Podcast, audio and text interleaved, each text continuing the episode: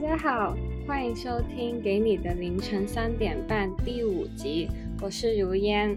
Hello，我是水源俊。那么今天呢，我们就打算和大家更新一下我们的近况，毕竟我们也很久没有录过了，大家都很忙。对，然后就是不如就是我先分享吧。那我就是现在人在香港嘛，然后就是准备要去这个香港中文大学开学，所以呢，我我们我明天呢，我要去我的宿舍那边拿钥匙，然后下午就跟就是系上的老师有一个小的面谈这样子。然后就当做是一个适应啦，然后我觉得就是在这个新的环境里面呢，就是又有点紧张，然后又很兴奋，因为要去新的学校念书这样子。那如烟，你最近又在忙什么呢？啊、我最近就是大五开学嘛，刚开始第三个星期，暂时来说还可以啦。就是，嗯，现在我们是内科病房的实习，然后因为今年就有一班新的同学，然后新的分组，然后我觉得和他们相处的还不错。然后现在来说也不算太忙，还有时间做自己想做的事。所以最近的状况还算可以。我看你好像很忙，对啊，就是你有看我 IG 就知道，就是之前阵子就一直在 PO 那个交换日记嘛，然后每天都要更新这样子。然后之前在隔离的时候有先准备一些文章，所以我觉得就是这段时间也过得蛮充实，就是花比较多时间去经营我这个账号这样子。啊，对，我也觉得是暑假的时候，我也是比较写的算多，然后现在一开学，我看书也没时间看，所以写字也很久没有写了。那你要不要说说你之前交换日记的心得？就是其实刚开始这个交换日记的活动的时候，其实没有想到就是会有这么多人报名，所以我自己就没有设那个人数的限制。然后，对啊，就是那那第一天的时候，就可能只有十个人报名，我记得。然后第二天我打开手机看，已经有三十几、四十几个人报名，然后整个就吓到，然后就不知道怎么办。然后这个是我家都对你这个企划有很大的兴趣。对，然后我就让很多人失望，因为我破到好像第十九还二十篇，然后就觉得就是整个人就很崩溃，就是每天要太多了，对人太多，然后然后大家都很用心写很长的文章，然后其实我也没有遇到，就是没有预料到，就是大家就是写这么长的文章，对，然后我又花一就是一些时间去消化大家就是分跟我分享的一些生活上的问题啊，或者是他们的近况之类的，然后我每天要想要怎么回应，然后当刚开始的时候，当然就觉得很好玩，但是到中间到后面的时候，就会觉得说整个就是脑筋开始转不过来，就是不知道写什么，对，就很累。但我也觉得你很一开始很用心回复他们的日记，那也是一样很好的事。就有时候我我觉得自己已经写到没有东西可以写了，就因为日常也不是很多灵感，也不是很多主题可以写，然后所以偶尔的这些小活动可能会带来比较多的灵感吧。对，但是就是我在里面发现了一些，就是大家就是有一些共同点啊，就是可能大家都都是在学校或者是在某个年龄都会遇到一些事情，也会就是就是让我有一些写作上的灵感这样子。毕竟我们如果就是我跟你一直自己写的话，其实也会遇到一个瓶颈，就是说到后面可能会写到不知道写什么。那个时候我会看其他书，我会就让自己休息一下，然后就去看喜欢的作者写的书，或者是重看一些以前很喜欢的书，然后看看可不可以在这段时间让大脑休息一下，然后真的再有灵感或者想写的字的时候，那个时候就会比较顺利一点。但是这样子就会遇到一个问题，你知道吗？就是那个触及率的问题。嗯，对，是因为你没有很多次的问题。对，就是我最近发现，就是而且我我有问过一些，就是在这方面比较就是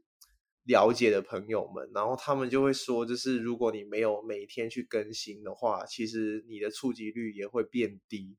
就等于说，就是你很用心的写写了一篇文章，也不一定会有人看到，或者是一直在追踪你的人，也没有那么容易看到你的 po 文了，就以为你没有更新。对，这应该是很多创作者都很有共鸣的一件事，但真的没有办法，因为就 Instagram 是大家现在普遍比较多使用的账号，然后我们也都用了两年了，我也用了，然后我就觉得有时候会很灰心啦，因为触及率之前也没有这么夸张，但在但在它更新了以后，就开始这个问题变得很严重，就有的时候，其实我觉得写字的。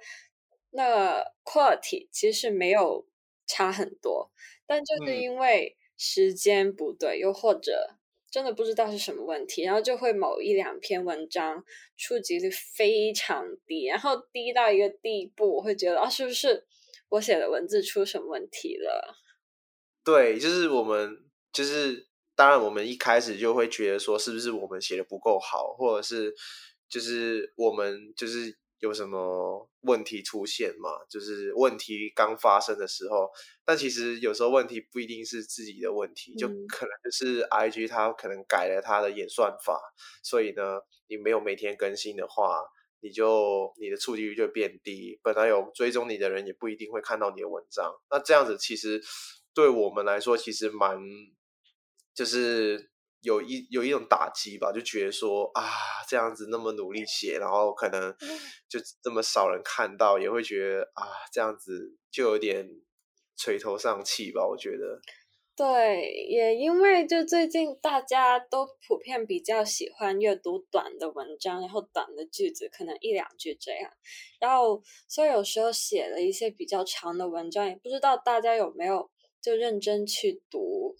就可能有时候写了都不知道给谁看，可能现在就变了，纯粹是为了记录自己的生活，就试着去不太在意。嗯，我也觉得这样子也是我们自己的一个坚持吧，这是我们自己的态度，就是不管怎么样，我们也会就是坚持我们喜欢的事情，但是我们也不会刻意去就是。大幅度的去改变我们写作一些策略，因为毕竟这是我们喜欢的去做的一些事情嘛嗯，对对对，我也觉得要保持有自己的一个风格是很重要的。嗯嗯，对啊，不然就是大家都写的一样嘛，就是有时候就是我自己看到的啦，就可能会觉得说有些人写东西开始都变得一样，也也不是说他们。这样子写不好，或者是他们这样子写有什么问题？只是我会觉得说，就是可能是因为大家阅读的东西越来越像，然后再再加上这个演演算法，让大家看到的东西越来越一致。哦，对对。所以就变得说，我们的写作的风格，或者是我们的取向，就会越来越同质化。对，你有这么觉得吗？有啊，有这样的觉得，就是。不过我觉得这也没办法啦，因为大家真的看的类型的资讯都比较一样，然后所以就可能潜移默化的，他们写出来的或者他们预想要看到的也都是那些，我觉得会比较有局限了一点点。对，还有就是那个 hashtag 的影响，我觉得也蛮大。比方说有一些字眼就一直出现。比方说温柔啊，然后青春啊、爱情啊这些东西，大家都最喜欢写关于这些。我不是说这些东西不好，但是我是觉得说，有些东西重复太多的话，反而会让人有一种就是麻木的感觉。嗯，就是或者说有一些用字，有一些字眼，我们可能会不知不觉、没有意识的，就是去采用了它，就是出现在我们。所有创作者的文章里面，然后到最后的话，就是阅读的人就会看到类似的东西。可能我们在讲的是同一个东西，但是我们用的字眼可能会差不多，只是那个顺序啊，或者是那个表达的方式有一点点的不一样。但是这样子我觉得是一个不太健康的循恶性的循环。嗯，对，嗯，但我觉得风气问题，对短时间内很难去改变这个问题，所以我现在也尽量就去阅读不同种类的书，然后就那你又读什么书吗？我现在哦，我也很久没看了，我买了一些。我最近在看什么书呢？陶立夏，我已经看完了他的书，全部都已经看完。哦，我最近买了一本叫做《被窝是青春的坟墓》，你有没有听过？然后我觉得他写字的风格很特别，就他跟我们普遍所阅读的很不同，就他很有自己的 style。我觉得这个是很重要的，就等于说我们现在在坚持的一样，就是大家就是。特别是做创作的也好，或者是我们平常日常生活也好，就是我们太多事情会不知不觉的变成一样的同时，我们也要就是去守护我们不一样的东西。比方说你的写作风格，你喜欢的作家，你喜欢的音乐。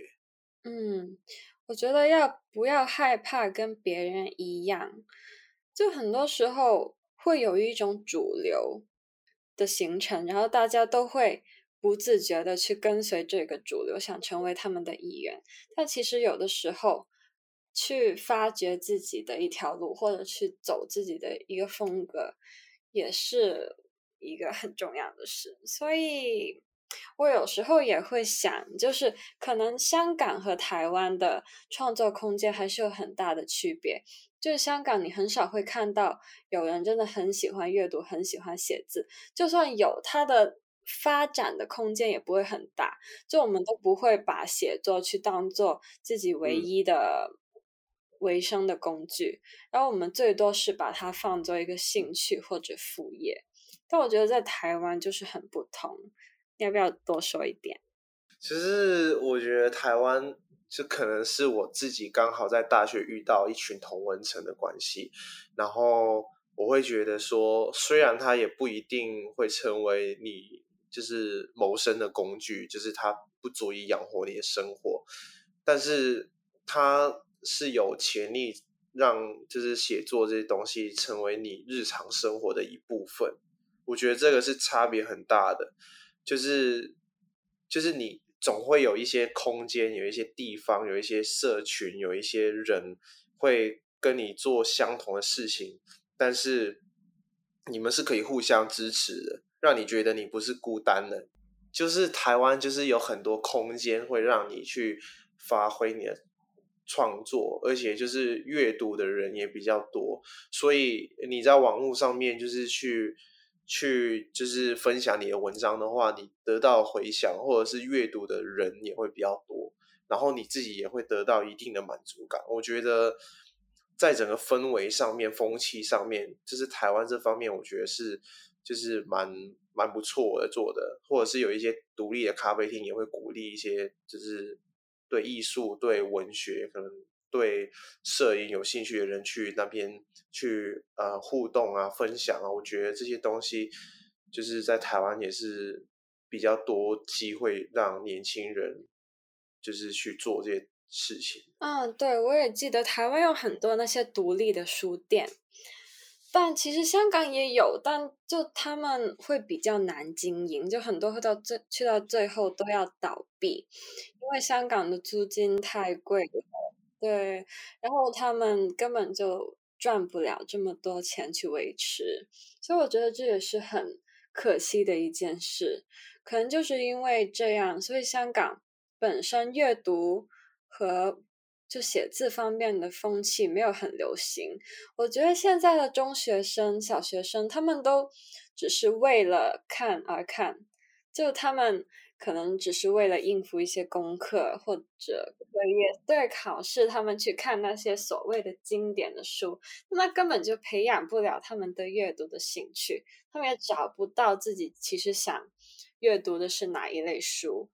嗯，我觉得这样子会让他们反而更讨厌去就是阅读或者是读一些所谓的就是文学书籍嘛，因为这些这些东西是我们强迫给他们的，而不是。去慢慢的去培养他们兴趣，去引导他们去进入这个文学世界。我觉得这是完全就是两回事，就会造成就是很就是反差很大的一个结果。对，但就是现阶段的我们改变不了这么多，就只能做好自己吧。我想，嗯，我也觉得，就是无论是在这个风气上面也好，因为我们。就是能力也太渺小，我们只是一个很普通的一个学生，然后一个年轻人，我我们也可能也不能够改变什么，但是我觉得我们唯一可以做的，或者是我们可以达成的一些事情，就是尝试去给自己一些挑战，比方说坚持自己喜欢的事情，比方说，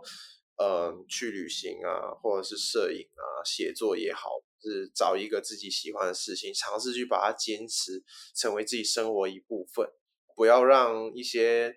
东西去改变你自己。这这些就是我们暂时可以达成的东西，虽然是很渺小，但是我觉得到后面回想的话，可能会觉得就是很感恩当初自己有为自己就是守护一些东西，而且那些东西到最后也是觉得是值得、是重要的。嗯，你让我想起《月亮与六便士》，就是说，你到底要追逐梦想，还是妥协于生活？我觉得两者其实没有冲突，就是要学会怎么去做取舍，然后就去继续去坚持一些自己觉得认自己认为是对的价值，然后就一直往前走，这样。对，好。我觉得今天我们的第五集也差不多到这里了，希望大家会喜欢。对，希望大家喜欢。然后就是有听这个 podcast 的听众，有空的话记得就是追踪我们的 IG，然后在我们 IG 的文章里面，如果喜欢的话。记得就是分享到现实动态上面，然后按赞，然后我们也就是很期待你们跟我们互动啊，留言什么的。然后你们的每一个留言、每一个按赞、每一个分享，都对我们 超级重要的，好吗？就是在这里，就是深深的向大家一鞠躬，谢谢大家。好，大家晚安了，拜拜，下次再见。